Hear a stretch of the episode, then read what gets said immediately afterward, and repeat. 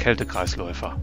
Verdichtete Informationen, verdampfende Zweifel, expandierendes Wissen. Der Podcast für alle, die Überhitzung cool finden. Herzlich willkommen zum Kältekreisläufer. Heute zum Thema Druckschalter in Kälteanlagen. Und ich freue mich, meinen Kollegen Stefan Bachmann wieder hier begrüßen zu können als Gast. Stefan, herzlich willkommen. Hallo Jörg. Ja, du warst ja schon Gast hier. Darf ich dich trotzdem bitten, dich noch mal kurz vorzustellen? Ja, gerne.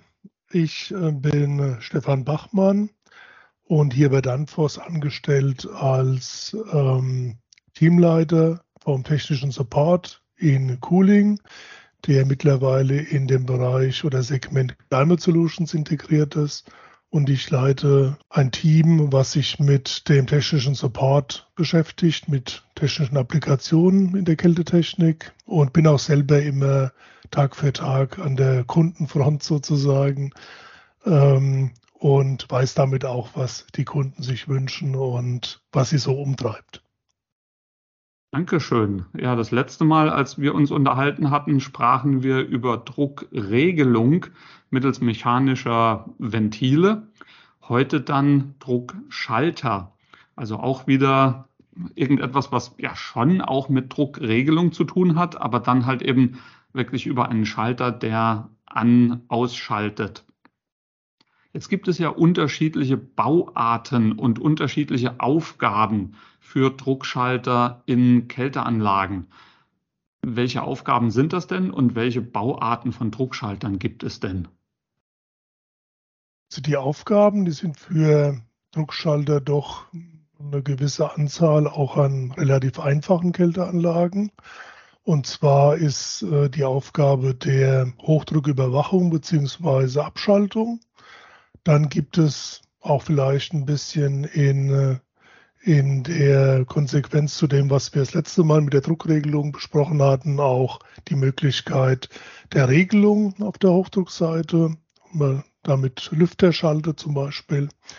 Dann haben wir ganz wichtig die Niederdruckseite und da gibt es den Niederdruckschalter. Außerdem bei speziellen Bauarten von Verdichtern, bei den Semi-Hermetics gibt es den Öldruckschalter. Da wollen wir später vielleicht nochmal drauf zurückkommen, weil es ein besonderer Schmankerl ist. Und ähm, Bauarten, das ist ein wichtiger Punkt. Äh, und zwar gibt es favorisierte äh, Bauteile für Seriengerätehersteller. Das sind Patronendruckschalter, die man nicht einstellen kann. Das ist natürlich für uns Monteure manchmal nicht ganz optimal. Aber es gibt natürlich auch einstellbare Druckschalter, die wir lieben. Und ähm, ja, da gibt es zum Beispiel die KP-Baureihe oder RT von Danfoss dazu.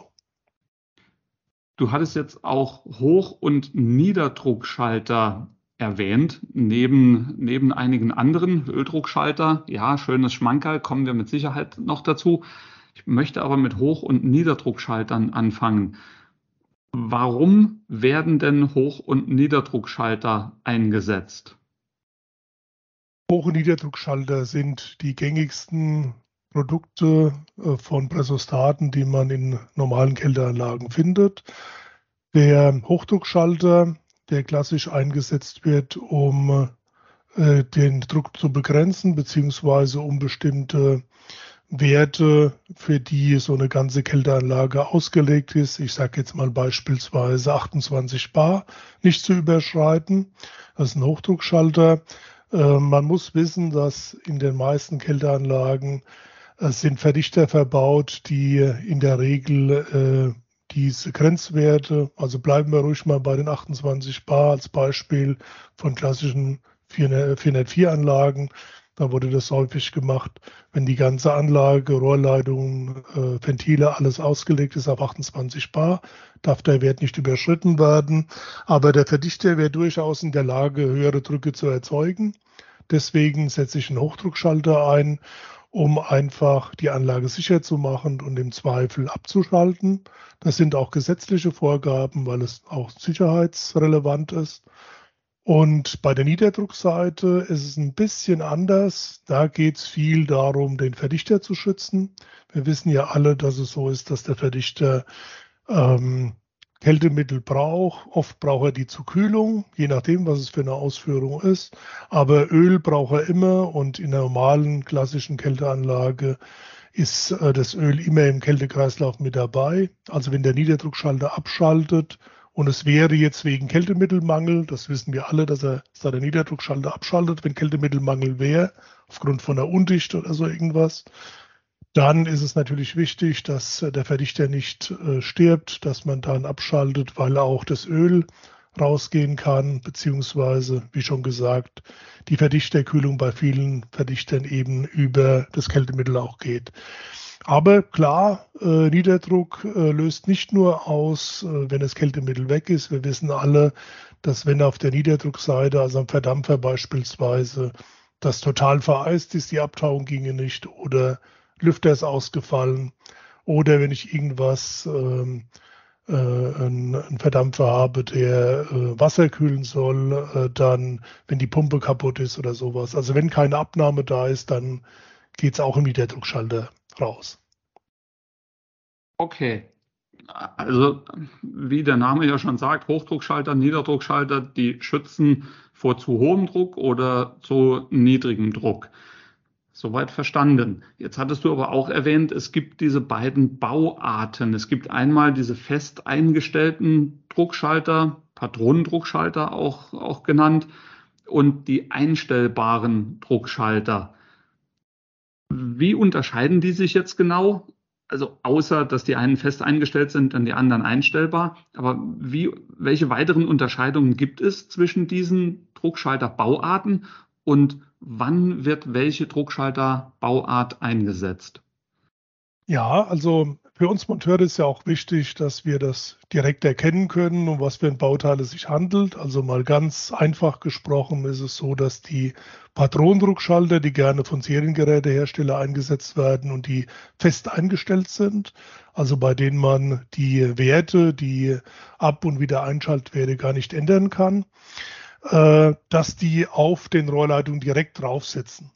Ja, das äh, ist natürlich für die Montage einfach, ähm, hat äh, die, äh, äh, die Vorteile, dass ähm, es keine zusätzlichen Leitungen hingeht zu einem äh, Panel, wo zum Beispiel die einstellbaren Druckschalter drauf gebaut sind. Warum macht man das bei den einstellbaren so, dass man die gerne auf so ein Panel baut oder irgendwo an die Wand, damit man eben auch Einstellungen vornehmen kann, weil ja da auch eine äh, ein entsprechendes Display, auch wenn es mechanisch ist, äh, drauf ist, damit man sieht, wenigstens ungefähr, wie die Einstellung ist. Also es bedeutet, die Patronendruckschalter, die fest eingestellt sind, die Seriengerätehersteller gerne möchten, weil die natürlich äh, nicht wollen, dass äh, viel am Setup geändert wird von ihren Anlagen. Äh, die ähm, sind meistens direkt drauf gebaut. Da kann man auch erkennen, zum Beispiel bei so einem Patronendruckschalter, wenn oben ein Knöpfchen drauf ist, meistens ist das rot, muss aber nicht unbedingt so sein. Dann ist es was mit dem Handreset, manuellem Reset per Hand. Wenn kein Knöpfchen drauf ist, ist automatisch. Und bei den einstellbaren Druckschaltern, die eben oft so an so an, entweder an der Wand oder irgendwo gut zugänglich montiert sind, ähm, da ist es so, dass man auch äh, ein Knöpfchen vielleicht drauf hat, oben, manchmal ist auch vorne drauf. Das wäre dann auch eine Sache, wo ein manueller Reset da ist und nicht automatisch. Oder innen drin, dann wäre es was mit Werkstell, mit, mit Werkzeug rückstellbar, dann wäre es ein Sicherheitsdruckbegrenzer. Und gibt es äh, speziell bei den einstellbaren Druckschaltern gibt es diese Unterscheidung. Wenn ein Druckschalter jetzt kurz vorm Schalten steht, also angenommen, der, es ist ein Hochdruckschalter und der Druck in der Anlage steigt jetzt aus irgendeinem Grund immer weiter an. Dann kommt der Druckschalter an den Punkt, an dem er schalten soll. Wenn ich mir das jetzt so vorstelle, da muss ja irgendein bewegliches Teil drin sein, das dann diesen Schaltkontakt bewegt. Wenn der aber jetzt so richtig langsam ansteigt, der Druck, ja, dann könnte ich mir vorstellen, dass so ein Schaltkontakt so ganz langsam auseinandergedrückt wird und ganz langsam öffnet. Und dadurch würde ja ein Lichtbogen im Schaltkontakt entstehen und der Schaltkontakt würde wegbrennen. Wie wird denn verhindert, dass genau sowas passiert? Und was du ansprichst, ist eben auch ein bisschen eine Besonderheit bei uns in der Kälte, dass wir sehr viel mit ähm, Geräten arbeiten und mit Druckschaltern arbeiten, die auch 230 Volt direkt mit beaufschlagt sind. Ob das dann bedeutet, äh, dass ähm, 230 Volt dann auf den äh, Schütz geht oder ob das direkt ein kleiner Verdichter ist oder eben äh, ein, ein, Gerät ist, was ich damit betätigen will, das lasse ich jetzt mal dahingestellt sein. Aber wir wissen, dass im Gegensatz zu 24 Volt, also zur Niederspannung, bei 230 Volt tatsächlich die Gefahr äh, besteht, dass ein Lichtbogen äh, auftreten könnte. Und deswegen gibt es äh, speziell die Snap-Funktion bei den Patronendruckschaltern und so eine Omega-Feder, die auch wie ein Omega aussieht, in den einstellbaren Druckschaltern, in den KPs, die ganz speziell die Funktion, dass wenn ausgelöst wird, dann auch sehr, sehr schnell der Kontakt geschlossen wird, äh, was natürlich ähm, äh, der Schlüssel zum Erfolg in dem Fall ist, weil wenn äh, der äh, der, der Entschluss besonders schnell stattfindet, dann ist natürlich die Gefahr, dass ein Lichtbogen äh, auftritt, äh, ganz gering oder fast auszuschließen. Also wenn ich dich richtig verstehe, sagst du, in dem Druckschalter ist eine Funktion eingebaut und du hattest eine Omega-Feder erwähnt bei den, bei den Einstellbaren, also diese KP-Baureihe.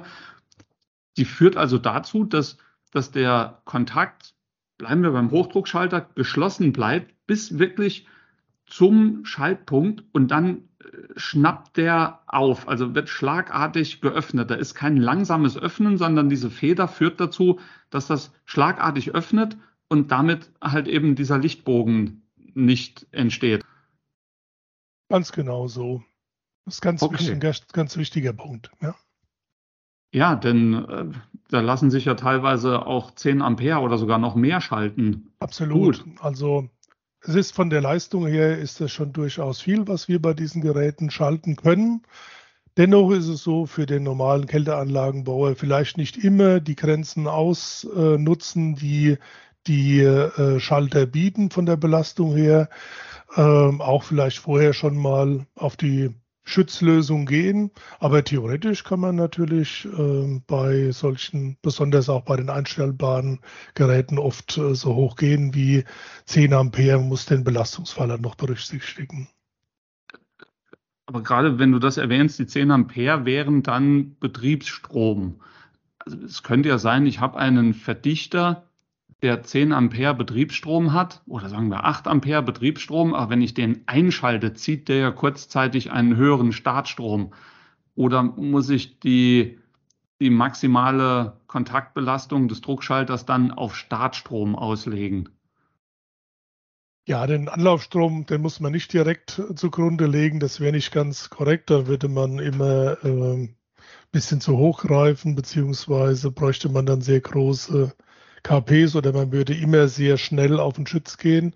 Das muss man nicht machen, aber grob ist es ganz gut, wenn wir uns immer vor Augen führen, dass der ähm, dass es so grob drei Belastungsfälle gibt. Das heißt, äh, der induktive Belastungsfall, teilinduktiv und äh, dann der Ohmsche Belastungsfall. Ohmsche ist relativ einfach. Das wäre so eine Abtauheizung zum Beispiel, also eine ganz normale Elektroheizung. Das haben wir bei dem KP eher selten. Teilinduktiv äh, wäre der Motor, also einfach bei dem Belastungsfall teilinduktiv schauen. Das ist meistens geringer, die Belastung, die da möglich ist für so einen Druckschalter, als die ohmsche Belastung. Und der vollinduktive Fall, das wäre eine Spule. Spule ist natürlich, wissen wir alle, Magnetventil und sowas. Die Magnetventilspule könnte oder ist theoretisch zumindest auch ähm, die Spule von einem Schütz. Ja, also wenn man beim Schütz A1 anschließt und A2 auf die Null, dann äh, ist da auch eine Spule drin, damit das Ganze anzieht. Aber natürlich so ein, so ein Schütz braucht nicht wahnsinnig viel Leistung. Das ist also in der Regel kein Problem. Aber da vielleicht ganz gut zu wissen, teilinduktiv, also meistens der Ähm, die mittlere Strombelastung, die ähm, erlaubt ist, das ist der Motor. Das wäre auch für den Verdichter anzuwenden. Der, die hohe Belastung ist in der Regel eben die Elektroheizung und die ganz niedrige, das ist äh, für die Spule. Dankeschön, Stefan. Ja, Verdichter, den du erwähnt hattest, das ist eine schöne Brücke, denke ich zumindest mal, zum Öldruckschalter den du ja als Schmankerl bezeichnet hast. Warum werden irgendwo Öldruckschalter eingesetzt und wie funktioniert ein solcher Schalter?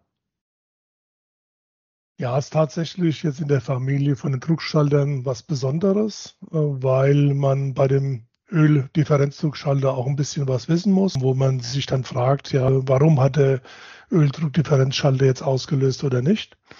Und in der Regel ist es so, zumindest in den klassischen Kälteanlagen, dass so ein Öldruckdifferenzschalter autark funktioniert. Das bedeutet, er ist dafür da, äh, dass wenn ein Semihermetikverdichter, also wichtig, Semihermetik beziehungsweise auch halbhermetischer Verdichter genannt, solchen Verdichtern sind Öldifferenzzuschalter verbaut. Bei Vollhermetics hat man die nicht, weil da keine Ölpumpe dran ist.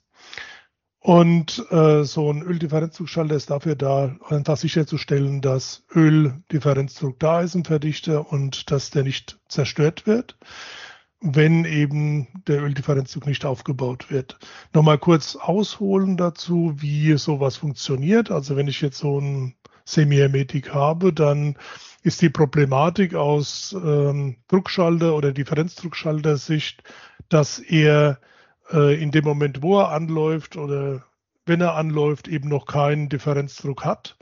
Und das wäre ja, wenn das Ganze auch nach beispielsweise fünf Minuten oder so wäre oder auch schon etwas kürzer, dann wäre das natürlich äh, sehr schlecht. Dann würde es bedeuten, dass eben kein Öldifferenzzug aufgebaut wird und der Verdichter früher oder später ähm, fressen wird und defekt geht.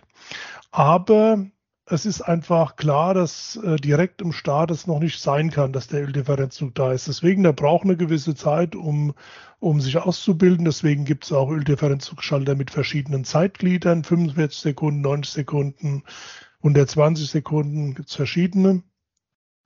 Und ähm, die überbrücken im Prinzip die Startphase vom Verdichter, weil da der Öldifferenzzug noch gar nicht da sein kann.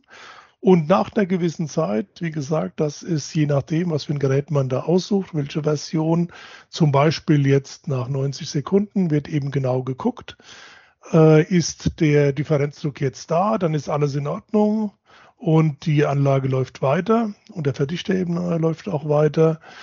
Ähm, und das ist so das, was normalerweise ein ganzes Verdichterleben so passiert. Also normalerweise äh, schaltet der Öldifferenzzuschalter nie ab, ja, wenn alles in Ordnung ist. Aber wenn es eben so ist, dass nach dieser, nach dieser Anlaufphase, nach der entsprechenden Zeit, die wir schon benannt haben, der Öldifferenzzug nicht aufgebaut ist, dann schaltet der Öldifferenzzugschalter ab und äh, dann hoffen wir mal, dass der Verdichter noch nicht äh, defekt ist oder dann kann man mal gucken, was da für Gründe dafür da sind. Ähm, vielleicht fehlt ja, fehlt ja einfach auch nur Öl oder wie schon im anderen Zusammenhang heute angesprochen, es ist vielleicht eine Leckage da, wo das Öl auch mit rausgegangen ist, solche Dinge. Wichtig ist, wenn man jetzt äh, mit dem Öldifferenzzugschalter zu tun hat, dass es da immer zwei Pfade gibt.